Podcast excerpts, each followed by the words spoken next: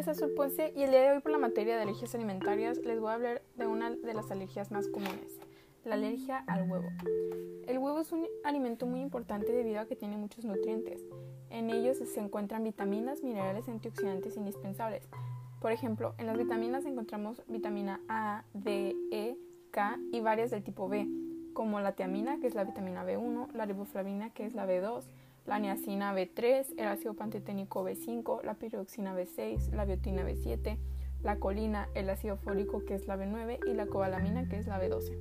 Así como también encontramos minerales como el calcio, el fósforo, hierro, magnesio, manganeso, potasio, zinc, cobre, sodio y selenio y algunos antioxidantes como son los carotenoides, el caso de la zeaxantina y la luteína.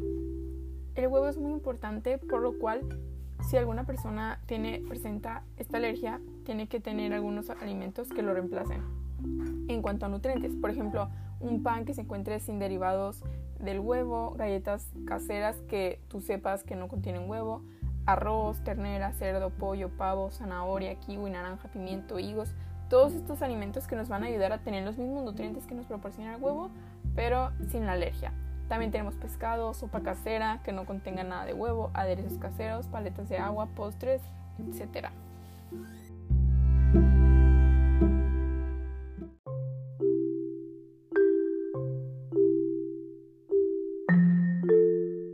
Algunos alimentos prohibidos son el pan de barra, el pan dulce, las sopas, consomés, cremas, margarinas, gelatinas, pasta, arroz, empanadas, capuchino, embutidos, ¿Por qué? Porque algunos de estos lo contienen en su composición o como en el caso del pan de barra lo tienen por afuera, ¿no? Que lo utilizan para dar capa de brillo al pan y que se vea más delicioso.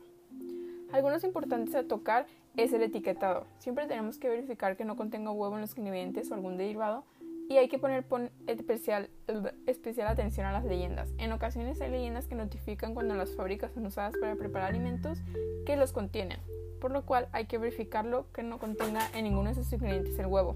Y algunos de los ingredientes que podrían contener huevo de una manera secreta son la albúmina, la cera de huevo, la yema de huevo, el huevo deshidratado, la ovomucina, el surimi, el turrón, la libetina, el homomucoide, la lectina, los malvaviscos, el mazapán. Todos estos ingredientes contienen alguna de las proteínas alérgenas del huevo o el huevo en su caso. También tenemos que tener especial cuidado con los utensilios de la cocina es importante considerar que todos los utensilios de la cocina que se usan en casa puede ocurrir alguna contaminación del huevo.